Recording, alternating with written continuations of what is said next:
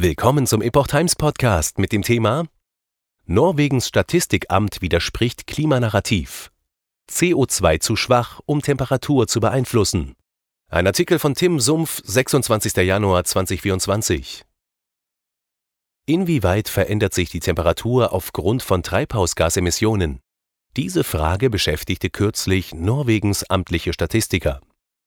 Ihr Fazit: CO2, speziell anthropogene Emissionen, spielen kaum eine Rolle. Eine führende Studie aus Harvard und Cambridge stützen die Ergebnisse. Wetter und Temperaturen schwanken in einer Weise, die schwer zu erklären und genau hervorzusagen ist. In diesem Artikel werden Daten über Temperaturschwankungen in der Vergangenheit sowie mögliche Gründe für diese Schwankungen untersucht mit diesen Worten beginnen John K. Dagsvik und Sigmund H. Möhn vom Statistischen Zentralbüro Norwegen ihre Ausführungen über Temperaturen und CO2-Emissionen der letzten 200 Jahre. Während erstere Aussage für jeden nachvollziehbar ist, lässt der zweitere Satz aufhorchen. Im Allgemeinen gelten Treibhausgase einschließlich Kohlenstoffdioxid CO2 als Temperaturtreiber. Das ist jedenfalls der Eindruck, den die Massenmedien vermitteln. Für Nichtfachleute ist es sehr schwierig, sich ein umfassendes Bild von der Forschung auf diesem Gebiet zu machen, und es ist fast unmöglich, einen Überblick und ein Verständnis für die wissenschaftliche Grundlage eines solchen Konsens zu bekommen, so die beiden Statistiker. Ihre Ergebnisse deuten in dies auf andere Ursachen, welche genau ist unklar. Mit theoretischen Argumenten und statistischen Tests kommen sie zu dem Schluss, der Effekt der vom Menschen verursachten CO2-Emissionen scheint nicht stark genug zu sein, um systematische Veränderungen der Temperaturschwankungen während der letzten 200 Jahre zu verursachen. Welche Rolle spielen CO2-Emissionen wirklich? Insbesondere beschäftigten sich Daxwig und Möhn mit der Frage, ob es als erwiesen gelten kann, dass ein Teil des Temperaturanstiegs in den letzten 200 Jahren auf die Treibhausgasemissionen zurückzuführen ist so sei beispielsweise auffällig, dass Temperaturreihen der letzten 200 Jahre durchweg lange Zyklen und einen steigenden Trend aufweisen. Daraus ergebe sich eine weitere Frage, und zwar inwieweit diese Entwicklung Teil eines Zyklus ist, der analog zu führenden Temperaturschwankungen verläuft, oder ob in diesem Zeitraum eine systematische Veränderung des Temperaturniveaus als Folge der anthropogenen CO2-Emissionen stattgefunden hat Schließlich werfe das eine dritte Frage auf. So schreiben die Statistiker in der norwegischen Zusammenfassung des ansonsten auf Englisch verfassten Diskussionspapiers wörtlich Selbst wenn sich herausstellt, dass die Temperaturen in den letzten Jahren systematisch von den Schwankungen in früheren Zeiten abweichen, ist es immer noch eine komplexe Herausforderung zu quantifizieren, wie viel von dieser Veränderung auf CO2-Emissionen zurückzuführen ist. Neben CO2 als vermeintlich alles bestimmendem Klimakiller erörtern Daxvik und Möhn weitere mögliche Quellen für Temperaturschwankungen, darunter Wolkenbildung, Meeresströmungen und die Fähigkeit der Ozeane, CO2 zu speichern.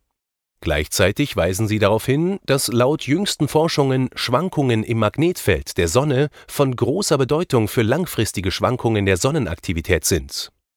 Nach der Theorie und rekonstruierten Temperaturdaten wird das Klima durch zyklische Schwankungen der Erdbahn, der Erdachse und der Planetenbahnen von Jupiter, Saturn, Neptun und Uranus beeinflusst. Sollte sich die kosmische Umgebung als entscheidender Taktgeber des Erdklimas erweisen, ist fraglich, welche Rolle menschlichen Einflüssen, einschließlich allen Bemühungen, diese zu ändern, überhaupt zukommt. Klimamodelle halten statistischen Tests nicht stand die Statistiker aus Norwegen kommen in ihrer Arbeit auch auf die wichtigsten Eigenschaften der globalen Klimamodelle. Außerdem stellen sie statistische Analysen vor, die die Fähigkeit der globalen Klimamodelle, historische Temperaturen nachzuvollziehen, prüfen. Diese Tests zeigten einerseits, dass Standardklimamodelle durch Zeitreihendaten zu globalen Temperaturen widerlegt werden Andererseits zeigen diese, dass es an Konsistenz zwischen den Variationen in den Temperaturvorhersagen der globalen Klimamodelle und den Variationen in den konstruierten globalen Temperaturreihen mangelt. Mit anderen Worten, diese Ergebnisse lassen Zweifel an der Fähigkeit der Klimamodelle aufkommen, zwischen natürlichen Temperaturschwankungen und Schwankungen aufgrund von anthropogenen CO2 während der letzten 150 Jahre zu unterscheiden Während Dagsvik in früheren Arbeiten nicht auf neuere Temperaturdaten zurückgreifen konnte, liegen dem aktuellen Werk Zeitreihen beobachteter Temperaturdaten aus verschiedenen Teilen der Erde zugrunde, die bis 2021 aktualisiert wurden. Ihre Analyse ergibt wiederum, dass die Hypothese der sogenannten Stationärität, sprich, dass der Temperaturprozess zufällig um ein konstantes Niveau schwankt, statistisch nicht zurückgewiesen werden kann. Das unterstreicht die vorherige Aussage bezüglich der Qualität der Klimamodelle. CO2 weder in der Neuzeit noch der Erdgeschichte relevant. Ähnliche und zugleich weiter in die Vergangenheit reichende Ergebnisse gab es bereits 2002. Damals untersuchte Daniel H. Rothmann von der Abteilung für Erd-, Atmosphären- und Planetenwissenschaften am Massachusetts Institute of Technology MIT nicht die letzten 200 Jahre, sondern die letzten 500 Millionen Jahre. Geprüft wurden seine Ergebnisse von Paul F. Hoffman und der Harvard University in Cambridge, USA. In seiner Studie bezieht sich Rothmann sodann auf gleichzeitige Isotopenaufzeichnungen von Strontium und Kohlenstoff. Bestimmt werde der langfristige Kohlenstoffkreislauf durch chemische Verwitterung, vulkanische und metamorphe Entgasung und das Vergraben von organischem Kohlenstoff Dabei spiegele sich der frühere atmosphärische Kohlenstoffdioxidgehalt im Isotopengehalt von organischem Kohlenstoff und weniger direkt von Strontium in marinen Sedimentgesteinen wider. Anhand seiner Arbeit kann Rothmann zunächst diesen Zusammenhang nachweisen. Daraufhin lautet seine Vermutung, dass auf Zeitskalen von über 10 Millionen Jahren beiden ähnliche Ursachen zugrunde liegen müssen da die langfristige Entwicklung des Kohlenstoffdioxidsgehalt in ähnlicher Weise von Verwitterung und Magmatismus abhängt, werden die relativen Schwankungen des CO2-Gehalts aus den gemeinsamen Schwankungen der isotopischen Aufzeichnungen abgeleitet, so Rothmann.